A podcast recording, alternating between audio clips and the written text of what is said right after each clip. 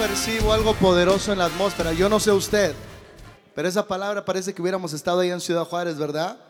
Yo sentí la unción, el impacto que Dios está liberando para este tiempo. Hoy quiero hablarles un tema que se llama las ocho leyes espirituales, principios del reino. Dice el libro de Job, capítulo 8, 7, tus comienzos habían sido poca cosa frente a la grandeza de tu porvenir. Diga conmigo, tus comienzos habían sido poca cosa frente a la grandeza de tu porvenir. Junte sus manos y dé el mejor de sus aplausos, porque hoy vamos a aprender los secretos de la grandeza y de lo que Dios quiere hacer en nosotros. Hay gente que ha estado viviendo tiempos muy difíciles en su vida, en su hogar, en su salud, en sus finanzas, y los han llevado a un desgaste innecesario en su vida, porque no entienden que Dios se mueve en leyes y principios, diga, eternos, inmutables, que no cambian ni varían, no importa tu condición o tu situación.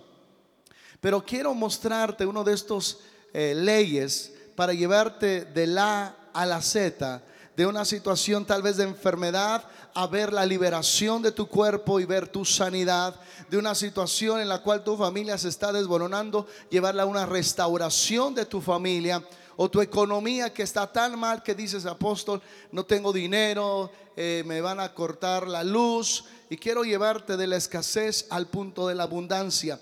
Pero cuando desconocemos, diga, estas leyes, desconocemos el camino para llegar a la bendición que Dios tiene para nosotros. El desconocimiento de una ley no nos condona las consecuencias de ella. Puede ser que yo venga de Alaska y Alaska hay trineos jalados por perros y allá no hay semáforos, no hay señalamientos. Y hago un viaje hasta, un viaje hasta México y pago la renta de un auto, me subo en el vehículo y yo no sé qué significa la luz verde, ni la roja, ni la amarilla, y a todas las, me las paso por igual. Luego llega por ahí alguien de tránsito y me dice, oríguese, mi orillo, digo, ¿qué pasó? Eh, policía oficial, acaba usted de infringir la ley de tránsito, lo tengo que multar. Y usted puede decirle, pero yo desconocía. La ignorancia no te asume de la culpa lo van a multar y si no tiene su licencia le van a meter el carro en el corralón. Cuando tú y yo desconocemos esos principios, aunque seamos gente bien intencionada, vamos a sufrir consecuencias que no queremos que haya en nuestra vida. Y hoy quiero llevarte a este nivel de revelación para que tú conozcas el camino de tener poca cosa a hacer a la grandeza en el porvenir. Hay leyes que rigen el universo la luz, el movimiento, la gravedad. Pero quiero empezar con qué significa ley. Ley es norma constante, siempre, no cambia e invariable de las cosas. Entonces vemos que hay leyes universales porque son el reflejo de las leyes espirituales. Las leyes universales pueden ser modificadas, alteradas por el hombre pero las leyes de Dios no pueden ser alteradas ni modificadas porque son eternas y son inconmovibles y son constantes. Usted puede ir a Miami y subirse en un edificio de 50 pisos y dejarse caer y cae muerto usted en el piso. Si es que no se muere de un paro cardíaco en el camino. Pero si usted sube al mismo edificio y se lanza con un paracaídas, el paracaídas va a hacerle contrapeso a la ley de la gravedad y usted va a llegar sin problema abajo. Pero con Dios no sucede así. No hay atajos. Es el mismo camino para todos, porque son principios del reino de Dios. Aclarando esto, voy a explicarte algo que se llama las leyes de las escrituras. La, aún la misma Biblia se maneja por leyes y principios eternos inmutables. Número uno, estoy en el punto número tres. Número uno, arábigo la ley de la fe, Romanos 3:27. ¿Dónde pues está la jactancia? Queda excluida. ¿Por cuál ley? ¿Por la ley de las obras? No, sino por la ley de la fe. Vemos que hay una ley que rige el reino de Dios, es la ley de la fe. Número dos, la ley de la mente. Cuando la gente conoce los secretos de la mente, puede aprovecharse de ese conocimiento y llevar su mente a otro nivel. Llevar la mente a una mentalidad de éxito, vivir sin miedo. Eh, si tú realmente conoces tu mente, diga, puedes cambiar tu futuro. Y hay leyes que la Biblia le llama las leyes de la mente. Solamente quiero poner esto como un ejemplo de que existen y están ahí en la palabra. La ley de la mente. Romanos 7:23. Pero veo otra ley en mis miembros que se revela contra la ley de mi mente y que me lleva cautivo a la ley del pecado. Vemos que hay una ley que es la ley del pecado, que está en mis miembros. Tres arábigo, la ley del pecado, ya lo vimos, Romanos 7:23, la ley del pecado. La ley del Espíritu número 4, la ley del Espíritu de vida, Romanos 8:2. Porque la ley del Espíritu de vida en Cristo Jesús me ha liberado de la ley del pecado y de la muerte. Número 5, arábigo, la ley de las obras. Fue la primera que vimos, que por qué ley nos regimos, por la ley de las obras o por la ley de la fe. Entonces vemos que hay leyes escriturales. Pero hoy en esta enseñanza, en esta prédica, en el punto número 4, hay ocho leyes que rigen nuestra relación con Dios. los problemas que tenemos aquí abajo, los problemas que hay aquí abajo, son porque tenemos una mala relación ahí arriba. Diga, el reino, el cielo gobierna la tierra. Tenemos que saber qué es lo que se dice en el cielo para replicarlo en la tierra y vivir en la tierra como si estuviéramos en el cielo. Yo no sé quién lo recibe, pero tenemos que saber qué es lo que se dice en, los cielos para replicarlo en la tierra. Porque todas las leyes salen del justo juez Jesucristo. Tenemos que saber cuáles son esas leyes que rigen nuestra relación con Dios. Número uno, y es la primera que vamos a ver el día de hoy domingo, de una serie de ocho leyes. Diga la ley de la reciprocidad. Otra vez diga la ley de la reciprocidad. Esta ley se basa en Lucas 6:38. Dad y se os dará. Abarca un principio espiritual, dar y se os dará. El problema con mucha gente es que la gente sabe dar, eh, es generosa, regala sonrisas, le tiende la mano al necesitado, pero esta ley no opera solo con dar, hay que aprender a recibir. Hay gente que le cuesta trabajo recibir ayuda de los demás, un apoyo de los demás, una palabra de los demás, porque en su mente hay un sentimiento de culpabilidad de sentirse poco o sentirse mal si alguien le da. A mí me gusta ayudar, pero me da pena que me, me ayuden. Quiero decirte que esta ley es bilateral. Tú das y tienes que recibir para que esta ley pueda operar en tu vida. Si tú das amor, vas a recibir amor. Si tú extiendes la mano a, alguien, alguien te la va a tender más después a ti. Es una ley inquebrantable. Y si no estás recibiendo lo que esperas, tal vez no estás sembrando lo que debes. Y ahí hay una ruptura de esta ley en tu vida que te está causando pena, desgracia, dolor, enfermedad, y todo lo demás. Problemas en tu trabajo, problemas con los demás, porque la ley de la reciprocidad dice, dad y se os dará. El dar y el recibir van juntos. Solamente dando nos colocamos en la posición de esperar recibir. Esta ley de la reciprocidad dice así también, pedid y se os dará. Tocar a la puerta y se os abrirá. Buscad y hallaréis. Pero también dice que con la medida con que midas, tú pones la medida, volverás a ser medido. Es una ley que no por desconocerla estás ausente o condonado de las consecuencias, sean buenas o sean malas. Existe ahí operando y que hoy se hace visible a tus ojos para que puedas aprovecharte de poder vivir este, esta ley, este principio. Hay una variante. Mire lo que dice Lucas 6:31. ¿Y cómo queréis que hagan los hombres con vosotros? Así también haced vosotros con ellos. Hay, hay, mujeres que dicen, es que mi esposo se comporta como un niño. Pues así lo tratas. Por eso tu esposo no ha tomado una actitud madura, no, no se ha hecho responsable de ti, no se ha hecho responsable de la casa porque tú le quieres resolver la vida. El momento que tú lo trates como adulto, la consecuencia o el resultado es recibirás un adulto. Entonces, cuando nosotros entendemos eso, que la tierra jamás te va a producir lo que nunca le ha sembrado. Entonces, si estás recibiendo algo que no te gusta, que no te agrada de tu vida personal, de tu vida familiar, de tu vida ministerial, es porque lo más seguro no estás dando lo que trae como resultado lo que esperas. Hoy están muy callados. No estoy reinando a nadie, estoy enseñando. Quiero llevarlos a una reflexión que creo que le va a ayudar mucho a ilustrar este tema. Se llama La historia de la sopa de piedra. Había una aldea muy pobre, muy humilde, donde no había que comer. Llegó un misionero ahí y pidió un vaso de agua y nadie decía, es que ni agua llegamos porque somos una comunidad muy pobre. Y le dijo aquel misionero, ¿han probado ustedes la sopa de piedra? Y todo el mundo dijeron, jamás hemos probado la sopa de piedra. ¿Eso qué es? Ah, corren con suerte. Yo traigo una piedra para hacer la sopa.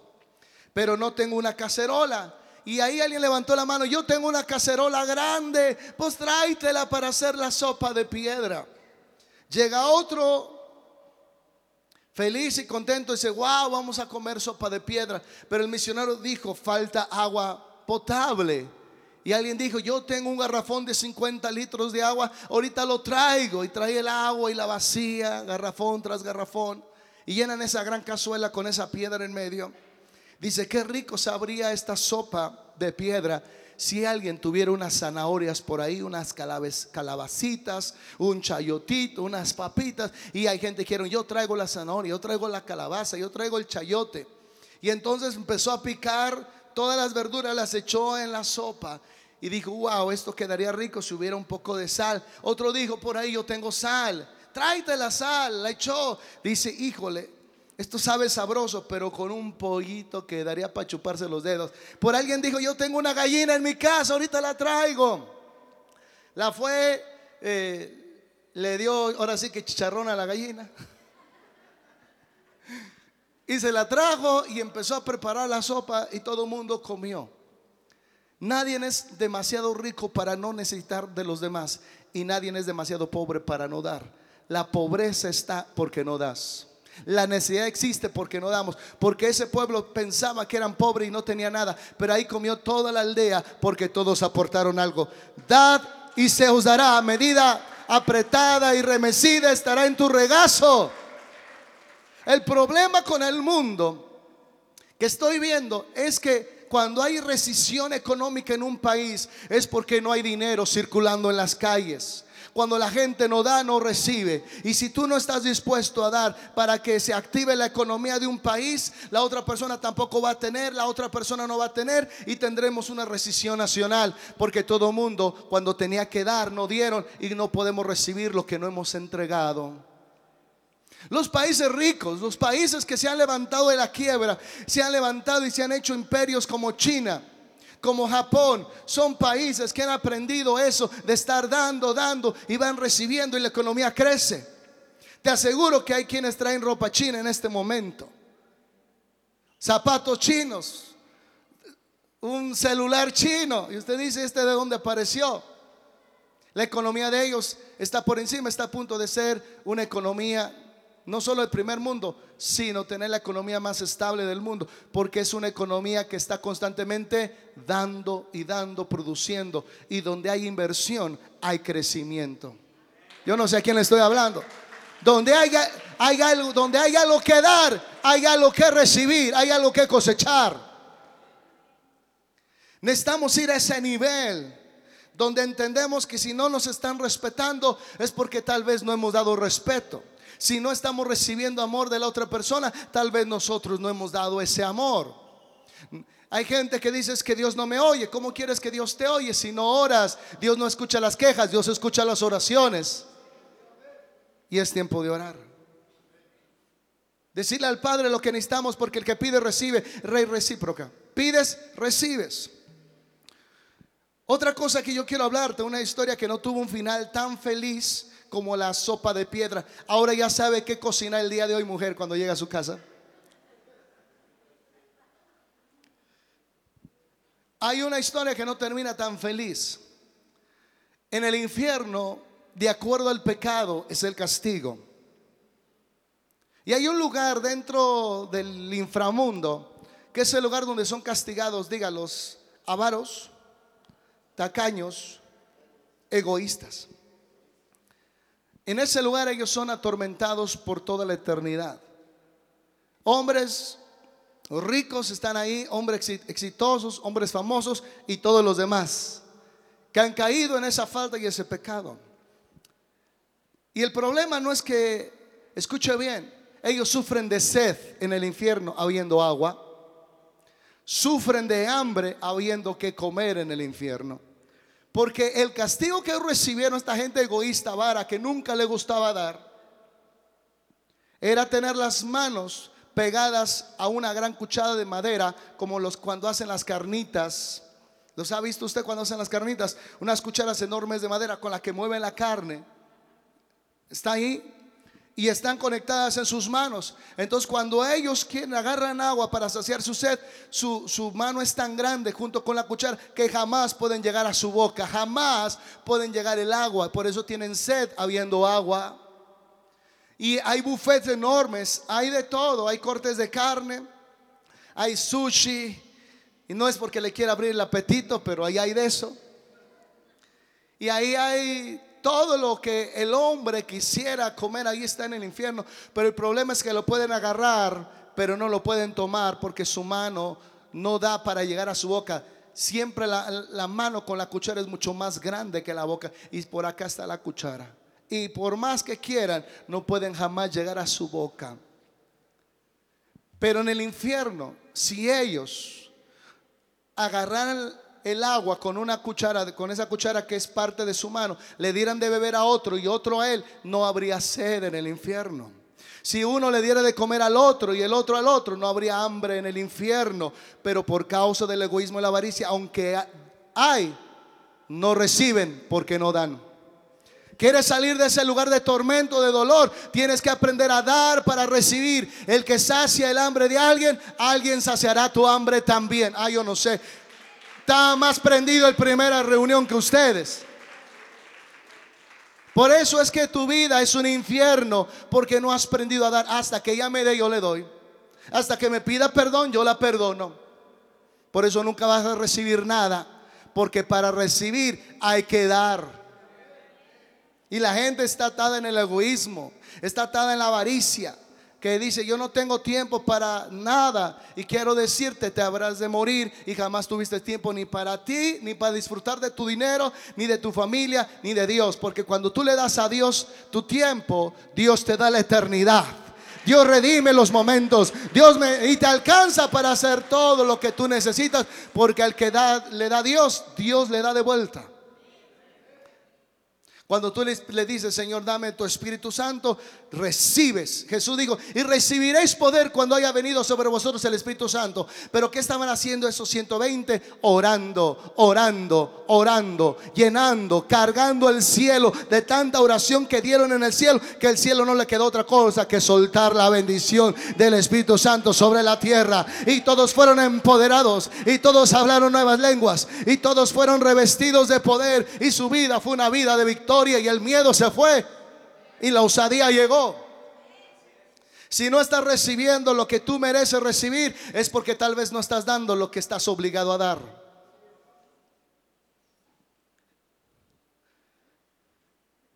Número cuatro, cuando tú siembras una semilla en la tierra, tú recibirás una cosecha. Repita conmigo, cuando yo siembro una semilla en la tierra, yo recibiré una cosecha. Quiero que por un momento usted reflexione, piense.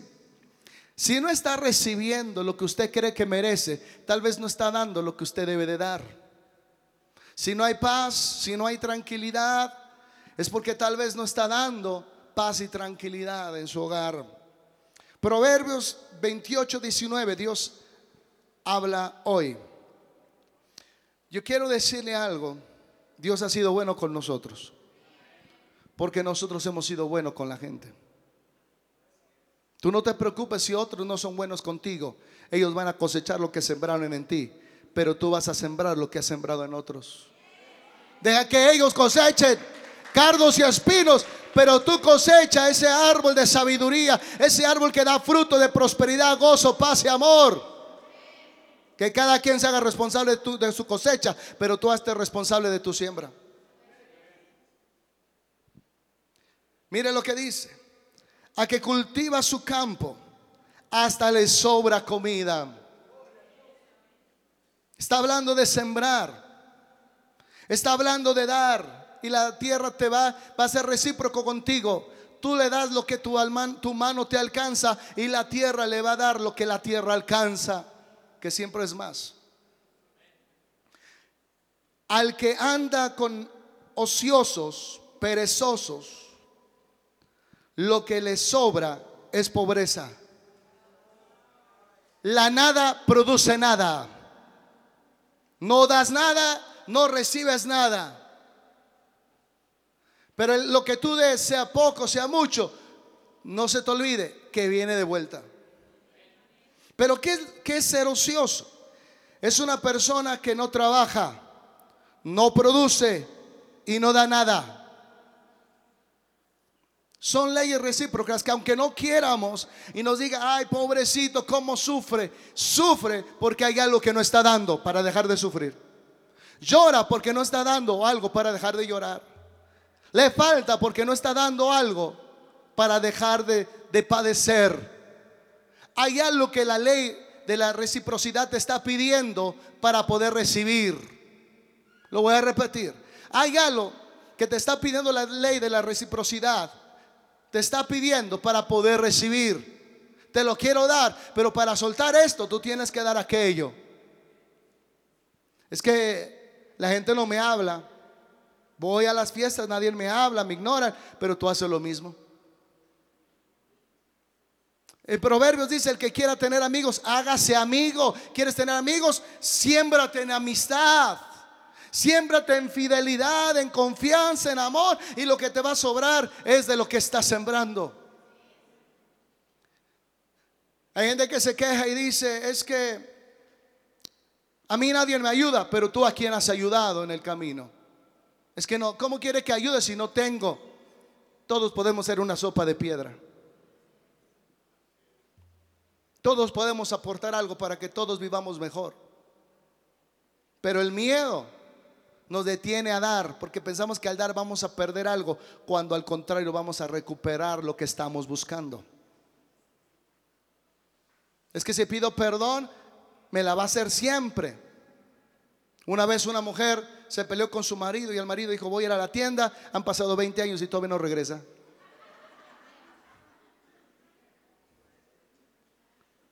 ¿Está conmigo?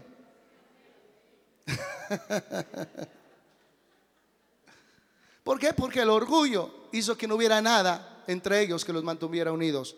Si hubiera dicho, ¿sabes qué? Vamos a hablar. Yo sé que tú la riegas, yo también. Vamos a reconciliar, vamos a arreglar este asunto. Se a la tienda y hubiera regresado una, un arreglo floral con un chocolatito, porque tú ya diste, vas a recibir.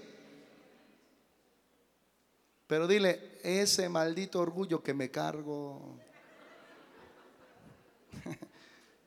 Entonces tenemos que hacerlo a un lado. El orgullo hacerlo nada para que no opere nuestra vida, pero dar amor para que siempre haya ese amor en nuestra vida. Miren lo que dice Gálatas 5, Gálatas 6, 7. Está tremendo. No os engañéis. Dios no puede ser engañado o Dios no puede ser burlado. Pues todo lo que el hombre sembrare, eso también segará. No os engañéis. Dios no puede ser engañado. Cuando la gente dice, es que como yo sufro, como yo he batallado, mira mi vida, mira mi situación. No engañes a Dios con tus lágrimas. Dios sabe que has violado esa ley. Has violado esa ley, por eso no estás recibiendo lo que deberías de recibir, porque no estás dando lo que deberías de dar. ¿Puedo ser sincero con ustedes? Yo he visto gente que cuando lo sacamos del proceso antes de ser procesados, se convierten en, en, una amenaza para ellos mismos. Hay cosas, dile al que está a tu lado que tú tienes que hacer. Que nadie te puede ayudar. Y eso se llama el proceso. ¿Qué pasaría? Escuche bien. Si en este momento yo tengo un huevo en mi, huevo en mi mano que lo acabo de sacar de la gallina que lo tenía debajo de ella, incubando, y lo saco y le digo, voy a ayudar, voy a ayudar al pobrecito que está aquí y rompo el cascarón, voy a tener yema y clara ahí escurriendo mis, mis manos, porque no dejé el proceso. El proceso, escucha bien, el rompimiento no se da de, de afuera hacia adentro, se da de adentro hacia afuera. El pollito tiene que abrirse camino para que pueda salir con vida. Dios te está procesando, discúlpame, hasta que entiendas que hay una ley que rige tu vida, en la cual tienes que alinearte para recibir, ahora sí, lo que Dios planeó para ti en la tierra. Ay, ay, ay. Ahora sí recibir lo que Dios planeó para ti en la tierra, pero tienes que saber que por aquí no es, es por aquí la ley, marca esto, entonces voy a andar por aquí. Aunque el camino es largo, tarde o temprano voy a llegar a la salida y tarde o temprano voy a recibir lo que sembré. El apóstol Pedro, Pablo, dice algo el apóstol Pablo, dice, no se cansen de sembrar, porque a su tiempo segarán si no desmayan. Y uno de los problemas que hay gente que está desgastado, desgastada, es que yo ya le eché muchas ganas a este trabajo y nada más veo que no. Ya he puesto todo mi empeño en esta relación para que funcione y nada más que no. Ya he puesto todo mi empeño en la vida de llevarme bien con mis hermanos, con mis papás y nada más que no diga, hay desgaste, pero la ley sigue vigente. Dice, siembra.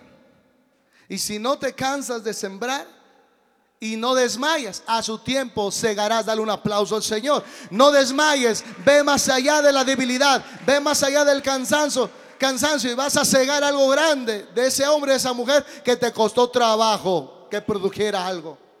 Pero alguien tiene que seguir trabajando la tierra. Alguien tiene que seguir labrando la tierra. Hay gente que cuando yo empecé a hablar sintió un, pic, un eh, ¿cómo se llama? La punta del, del pico en su corazón. Ay, me dolió apóstol lo que me acaba de decir. Va bien. Porque cuando la tierra es nueva, la tierra se aprieta. Y la tierra hay que aflojarla, hay que quitarle la hierba que está ahí, creció en lugar de crecer maíz, creció todo menos maíz, pura hierba mala y la tierra se aprieta y hay que agarrar el pico y picar y picar y picar hasta que se afloje la tierra para que la semilla que se siembre produzca todo su potencial. Hoy vengo a aflojar la tierra. Hoy vengo a arrancar lo que estaba estorbando en tu mente para que esta palabra se siembre y dé un fruto inesperado. Como decía una, la persona que una vez me, torció un tobillo y me, fui con una persona que arregla eso de los músculos y me dijo flojito y cooperando. Entonces dile al que está, tú lo dejas de ser un apretado. Y flojito y cooperando para que Dios siembre esta palabra en tu corazón.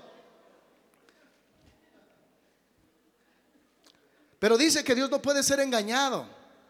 Y es lo primero que tienes que entender. No puede ser burlado, pues todo lo que el hombre sembrase, eso también segará. Mejor pregúntate qué estás sembrando. Pregúntate qué estás dando, que lo que estás recibiendo trae dolor, trae tristeza, trae desánimo. Una ley fundamental de la física dice que a cada acción le corresponde una reacción. Si tú sonreíes, escucha bien, alguien te sonreirá. Pero si alguien golpeas, seguramente alguien te la va a devolver. Yo me he dado cuenta que he salido más beneficiado yo cuando doy. Jesús dijo, bienaventurado es dar que recibir. ¿Y sabe por qué? Porque el que recibe diga, ahí se quedó la cosa. pero el que da recibe una cosecha. Ay, ay, ay, ay, ay.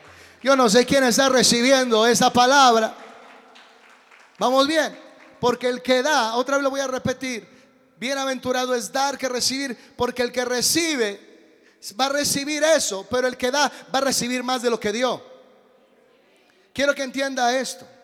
Le voy a explicar. Pero voy a leer Proverbios 11, 24 al 27 para explicarle este principio. Está ahí, inciso A.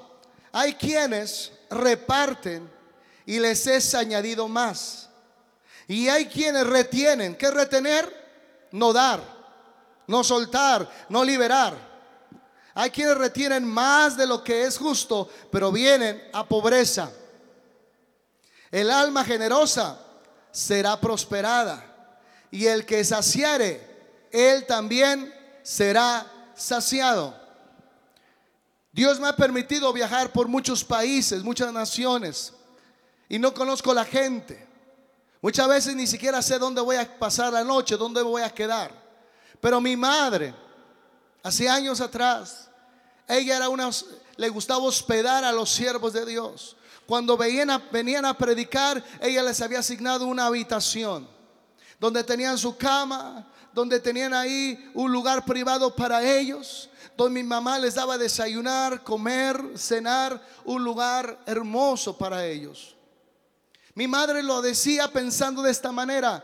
Yo sé que un día mi hijo va a salir a las naciones y quiero que haya una madre que vea por él como yo veo por ellos. Porque de alguien ha de, ser hijo estos hombres. De alguien han de ser hijos estos hombres de Dios.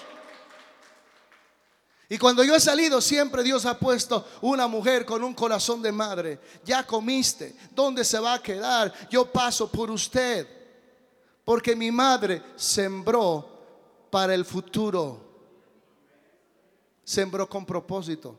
Sin conocer la ley de la reciprocidad, había en su corazón que lo que estaba dando, su hijo lo iba a recibir más después.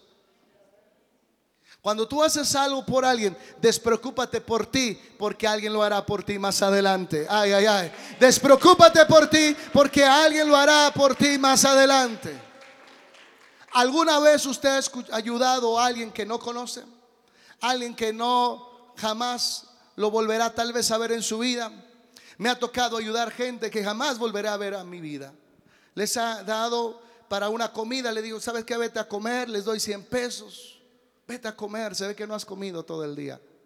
Y si es una señora con esas que venden, que vienen a veces de, la sierra, de otros municipios lejanos, yo le digo, ten para que desayunes con tu hijo. Escucha bien, no lo estoy diciendo porque quiera yo eh, presumir qué bueno soy, sino presumir el Dios tan bueno que tengo. Al suplir yo la necesidad de ella, 100 pesos, 50 pesos, para ella quedó suplida su necesidad. Pero ha habido gente que yo he tenido necesidad y no me conocen bien y me dicen, yo, aquí tiene, yo suplí la necesidad a la medida de ella y Dios suplió a través de otra persona mi necesidad a mi medida. Ay, ay, ay, a la medida. Porque con la medida con que midas, volverás a ser medido. Y no he recibido menos de lo que yo he dado. A veces he recibido más. Ha habido gente que ha ayudado y me dice, Dios le bendiga. Digo, recibir más. Le di, le di un billete y ella me recibió o él me recibió con uno, Dios te bendiga. ¿Quieres que tu vida cambie? Deja de ser, se lo voy a soltar. ¿Se lo, ¿Se lo digo o no se lo digo? Hay quienes tienen un espíritu de acumuladores y ahí traen un, un clavo que encontraron el día que fue a decirle a su novia que fuera su esposa y el clavo sigue oxidado y nunca ha colgado ni siquiera un cuadro de usted, pero ahí lo tiene guardado. Hay gente que tiene cosas que nunca va a usar en su vida. Muchos libros, eh, ropa que jamás va a usar en su vida, eh, cosas ahí, herramienta. Y mientras usted sea un acumulado, acumulador, nunca recibirá lo nuevo. Deja pasar lo viejo para que dé lugar a lo nuevo. Suelta lo viejo y vendrá lo nuevo. Si no suelta lo viejo, vas a seguir acumulando cosas viejas inservibles, porque lo que sirve, lo que sirve es lo que sirve a otros. Y si no sirve a otros, ni a ti te sirve tampoco. Pero eso hay un espíritu de pobreza. Hay gente, vas casas donde ya no puedes caminar y dice, y esta jaula de perico, pues ahí está. Y el perico, pues algún día lo voy a comprar, a ver cuándo se lo encuentre en la calle. Es imposible caminar ahí. Ropas, closet de ropa que está ahí toda apretada de ropa. Y toda la señora dice, no tengo que ponerme. La que no tenía era Eva y aún así se cosió una hoja de higuera para taparse. Y esa ropa que usted ya no usa y todavía dice que no tiene, tiene que darle al que no tiene de verdad para que usted siga teniendo de verdad. Ay, ay, ay. Dele al que no tiene de verdad para que usted siga teniendo de verdad. No sea acumulador, sea un río de bendición. Porque la, porque el dinero que usted tiene, los talentos que usted tiene, que no le sirven a nadie, no son bendición. Porque lo de Dios bendice a otro, porque es un caudal que donde quiera que va, lleva agua, lleva vida y produce en su camino mientras camina. Mientras corre el agua, sigue produciendo. Y te pregunto, ¿lo que tú tienes ahí está bendiciendo a alguien o es de puros pleitos eso de acumuladores? Tiene que salir. Las cosas viejas pasaron. He aquí todas son hechas nuevas. Quieres recibir cosas nuevas, tienes que dejar, dejar ir las cosas viejas. Tienes amistades tóxicas que nada más te meten problemas, divisiones, pleito y contienda. Y te nada más te, te andan aquí haciendo como culebra.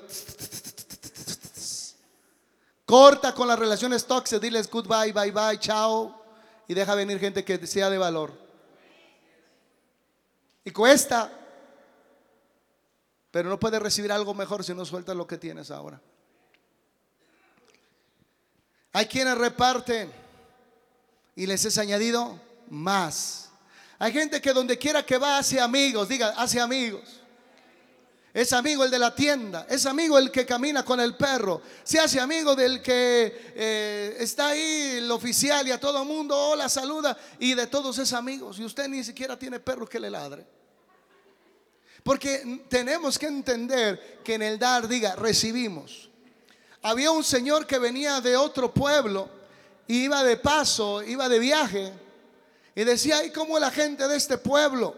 Y aquel hombre que estaba en la entrada de aquel pueblo le preguntaba cómo era la gente del pueblo anterior. Dice, eran amargados. Nadie te ofrecía ni un vaso de agua. La gente muy seria, muy conflictiva. Y le digo, siga su paso porque en este pueblo la gente es igual. Al par de días pasa otro, otro viajero, ahí cantando una canción, este es el Cristo que yo predico y no me canso de predicar, que sana a los enfermos, libera a los endemoniados y trae paz en la tempestad. Estaba cantando a todo lo que daba. Llega y le pregunta, oiga amigo, ¿y cómo es la gente de este pueblo? Y le dice, ¿cómo la gente del pueblo donde viene? Ahí la gente es feliz, ahí la gente te abre las puertas de su casa, ahí la gente no solo te da un vaso de agua, te invita a comer en su casa. Dile, pásele Señor, porque a la gente es igual aquí.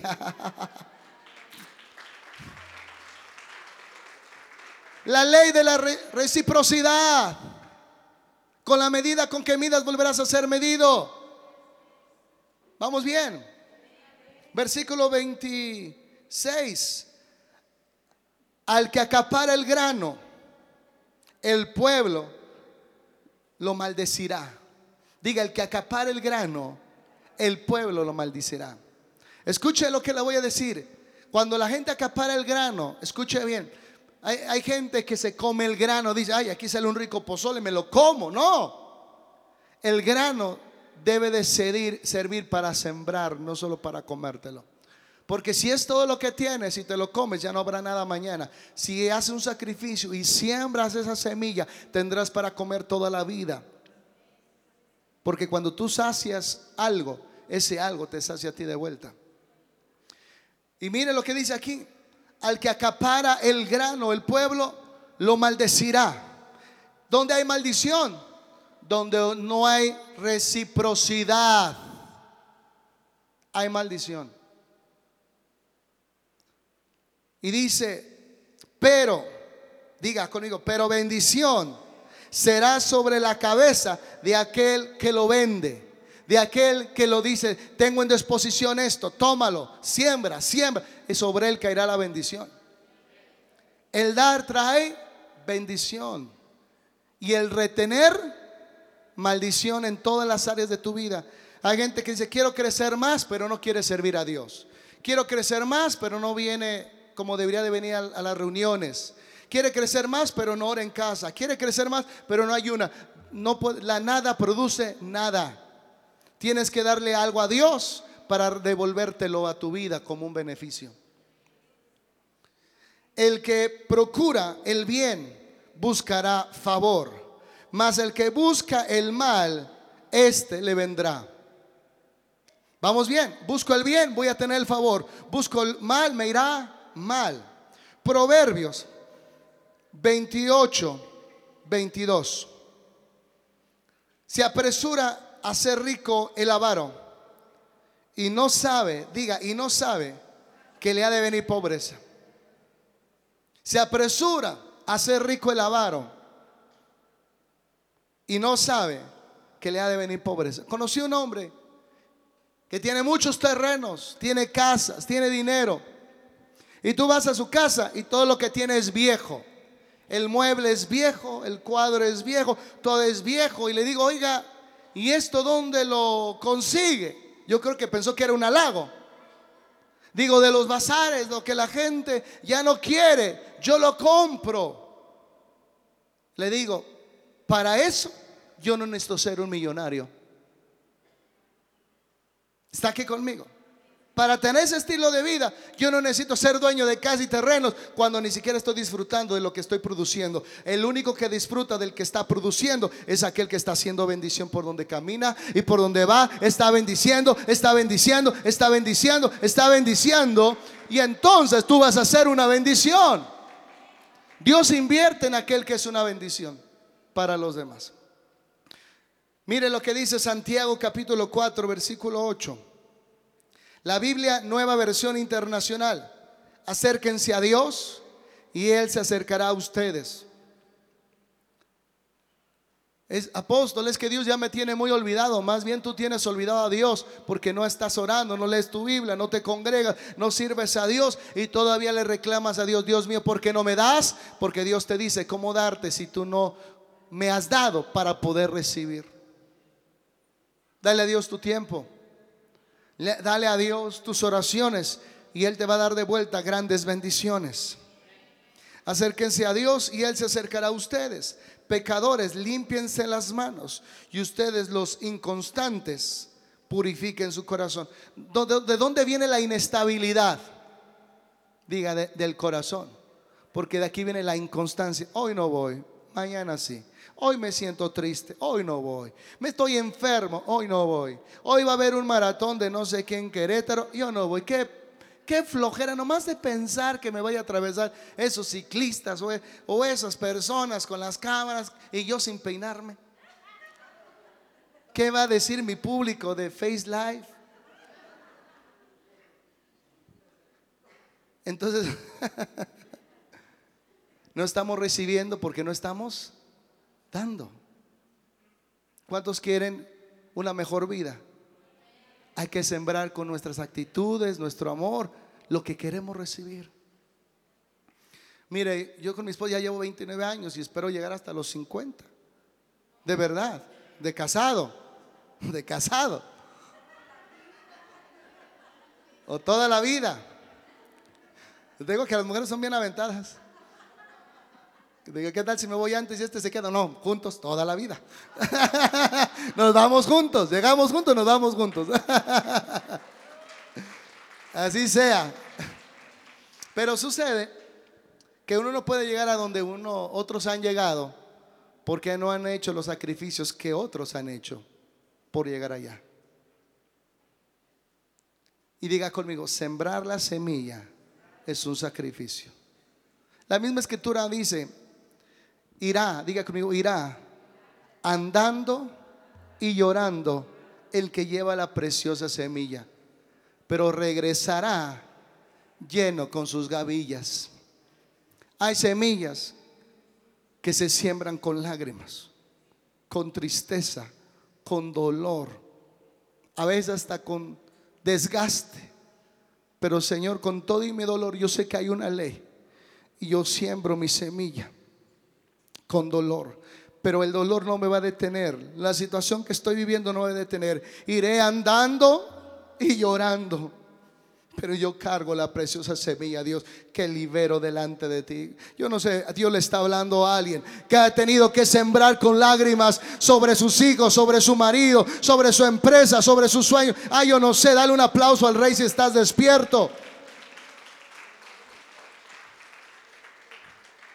Hay gente que ha estado viviendo tiempos complicados, pero sigue adelante, sigue avanzando. A pesar que ahí un dolor en su corazón, una pena que nadie conoce, pero el cielo sí, pero aún así da su semilla, aún así da, da su oración, aún así, Padre, pongo mi confianza en ti. Y sé que hay hombres y mujeres que hoy ponen su semilla delante de Dios, su esperanza. Número 9. El resultado de quedar, escucha bien, el resultado de guardar esta ley en nuestra vida es que va a haber bendición. Job capítulo 2, versículo 3. Y Jehová dijo a Satanás, ¿no has considerado a mi siervo Job que no hay otro como él en la tierra? Diga, varón perfecto y recto y temeroso de Dios y apartado del mal. Y que todavía, y diga, y que todavía retiene su integridad. Se mantiene en la línea, sembrando, sembrando, creyendo, pidiendo, pero no renegando. Él perdió sus empresas, perdió su familia, perdió su salud, quedó en la calle irreconocible como un mendigo, como un vástago. Aún sus amigos le dieron la espalda. Y su esposa le dio un consejo, maldice a tu Dios y muérete. Pero él sabía que hay una ley que no puede ser interrumpida, aún en los peores momentos.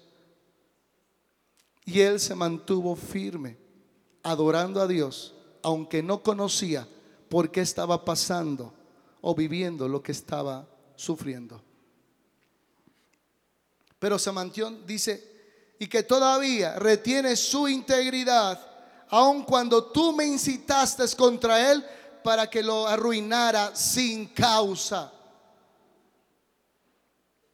Ya estás a un paso de salir de la iglesia.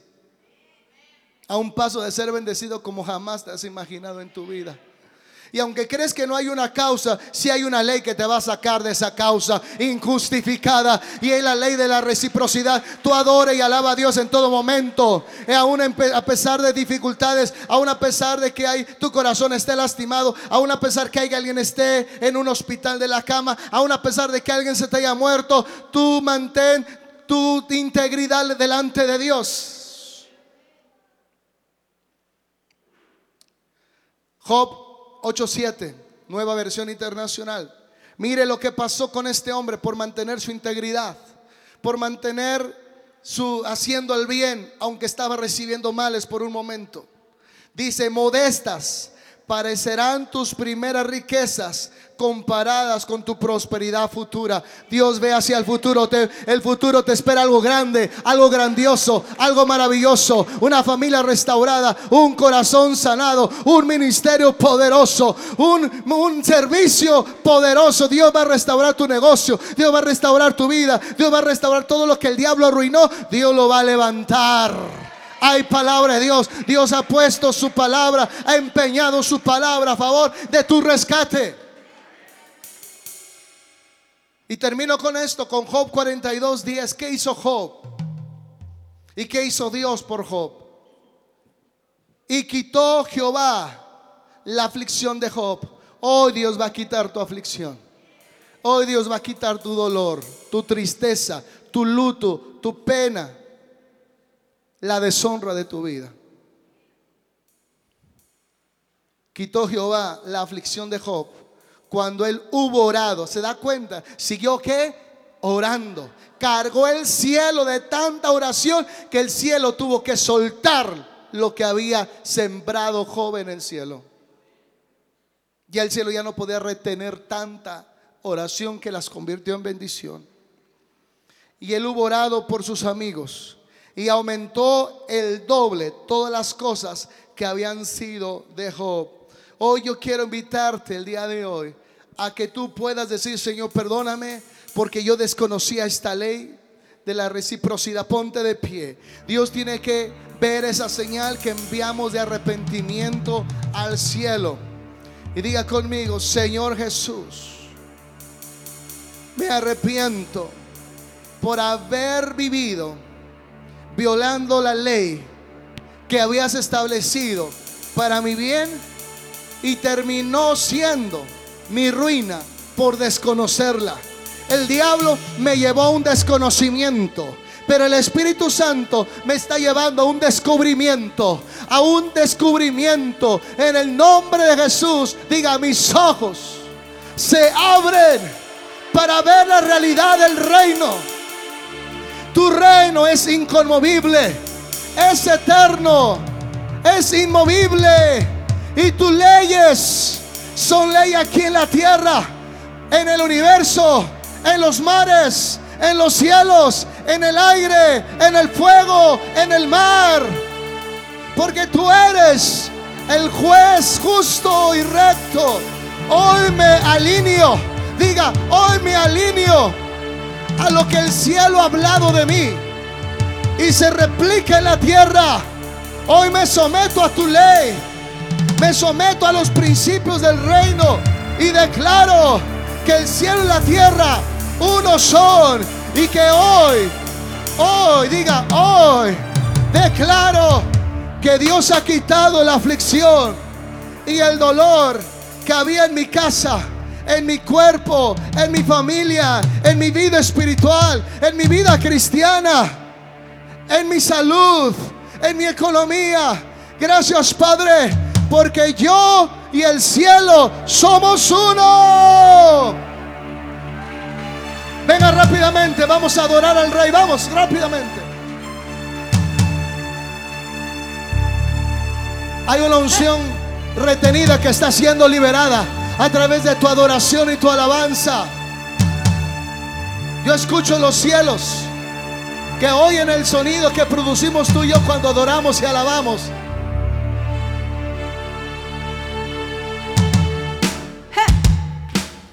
A ver esas palmas, vamos.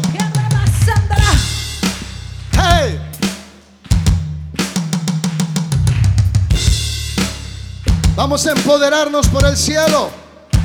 Vamos a liberar lo que el cielo tiene retenido. El tiempo es aquí, es ahora.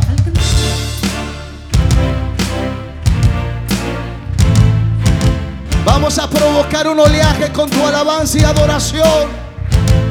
Ya en el Espíritu, en el lenguaje del Espíritu. Nos unimos a tu Espíritu, somos uno en el Espíritu en el lenguaje del Espíritu. Nos unimos en tu Espíritu, somos uno en el Espíritu. Somos uno en el Espíritu, somos uno en el Espíritu. Somos uno en el Espíritu, sí, mi Dios. Somos uno en el Espíritu, somos uno en el Espíritu.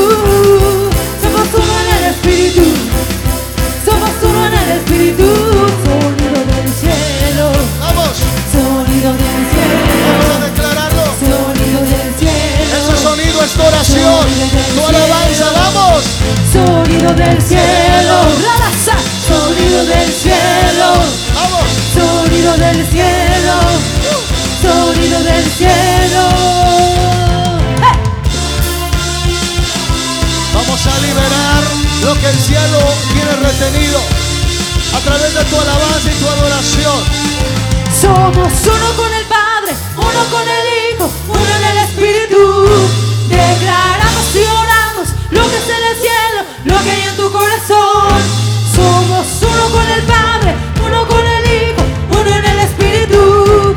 Declaramos y oramos lo que es en el cielo, lo que hay en tu corazón. Sonido del cielo, sonido del cielo. Sonido del cielo, sonido del cielo, sonido del cielo, sonido del cielo, Sonido del cielo. Vamos, vamos. Sonido del cielo. Empieza a adorar, empieza a adorar. Vamos a provocar que el Padre derrame su bendición. El que pide recibe. El que toca la puerta, Se Él abre. escuchan olas de avivamiento descender. Se escuchan olas de avivamiento descender. Se escuchan olas de avivamiento descender. Recibe, vamos, Se recibe. escuchan olas de avivamiento. Sonido del cielo. ¡eh! Sonido del cielo. ¡eh! Sonido del cielo. Sonido del cielo. Sonido del cielo. Sonido del cielo. Sonido del cielo. Sonido del cielo.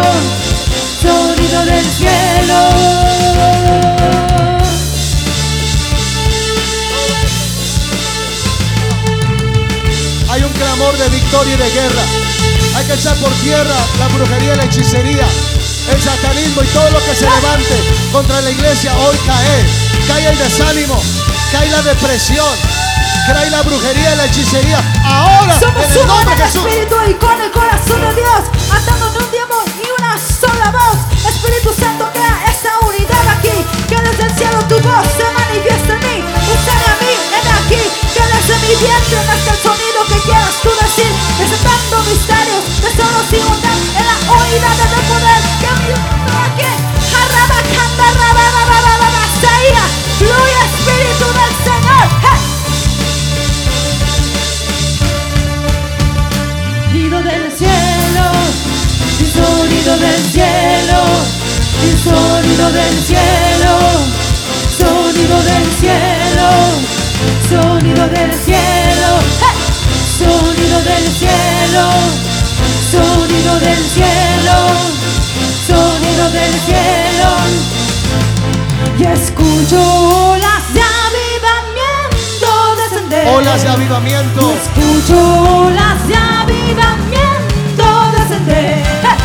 Yo escucho olas de avivamiento descender. Yo escucho olas de avivamiento Sonido del cielo.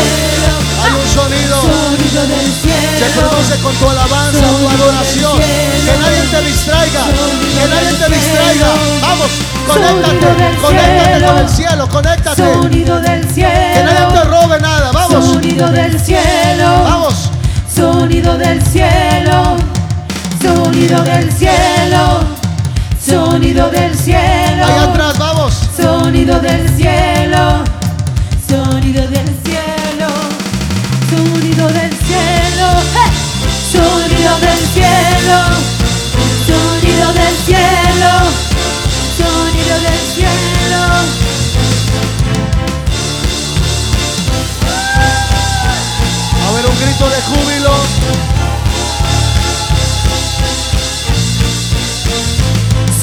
Somos uno con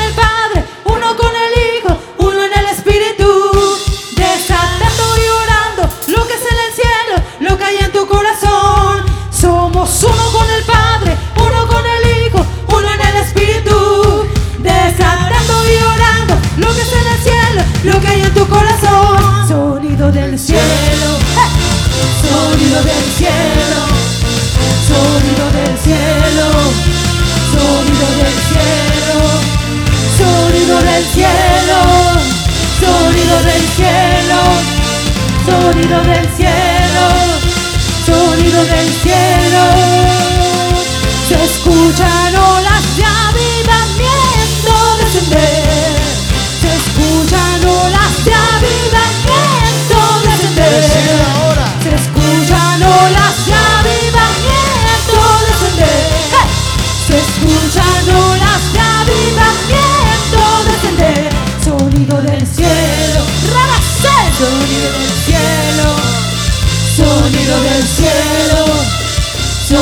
Del cielo.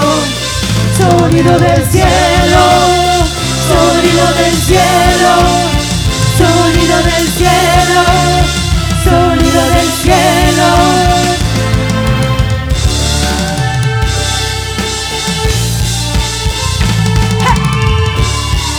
victoria, vamos.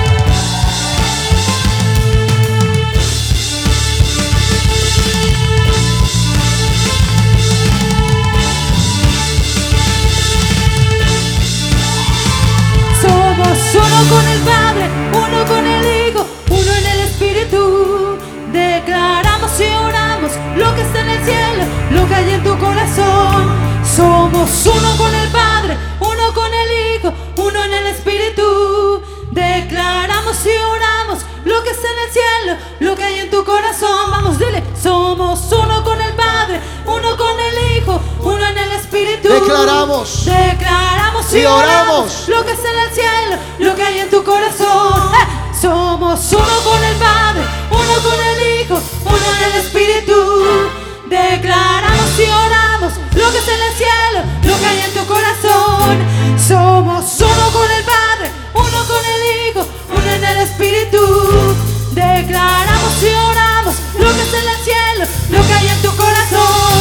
Somos uno con el Padre, uno con el Hijo, uno en el Espíritu. Declaramos y oramos lo que es en el cielo, lo que hay en tu corazón. Sonido del cielo. ¡Eh!